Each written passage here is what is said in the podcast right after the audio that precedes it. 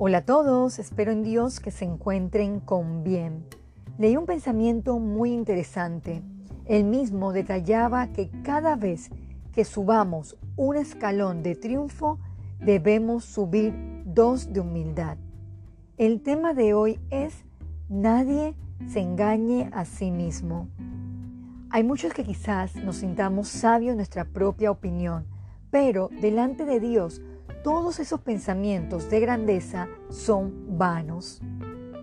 Acompáñeme a 1 Corintios 3, del 18 al 21. Nadie se engañe a sí mismo. Si alguno entre vosotros se cree sabio en este siglo, hágase ignorante para que llegue a ser sabio. Porque la sabiduría de este mundo es insensatez para con Dios, pues escrito está, él prende a los sabios en la astucia de ellos. Y otra vez, el Señor conoce los pensamientos de los sabios, que son vanos. Así que ninguno se gloríe en los hombres, porque todo es vuestro. En todos estos años de mi vida he podido toparme con gente con cierta inteligencia, más muy pocas personas sabias en Dios. ¿Saben el por qué? Porque las personas cada vez se alejan de la fuente de sabiduría. Esta es Dios y su palabra. No nos gloriemos en los hombres, gloriémonos en buscar el conocimiento de Dios. Leamos Santiago 3:17. Pero la sabiduría que es de lo alto es primeramente pura, después pacífica, amable, benigna, llena de misericordia y de buenos frutos, sin incertidumbre ni hipocresía.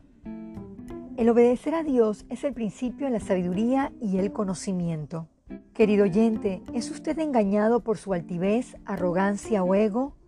Mire la lección de humildad a través de la Biblia. Busquemos Gálatas 6, versículo 3. Porque el que se cree ser algo, no siendo nada, a sí mismo se engaña. Recordemos las palabras del apóstol Pablo a los Corintios.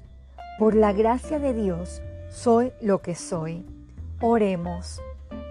Padre Celestial, pedimos perdón si hemos actuado en altivez o soberbia. Pon en nuestro corazón su humildad. Que no tengamos un mayor concepto de nosotros mismos del que debemos tener. Que pongamos los pies sobre la tierra, que no nos engañemos a nosotros mismos, sino busquemos siempre su sabiduría y dirección. En Jesús oramos. Amén.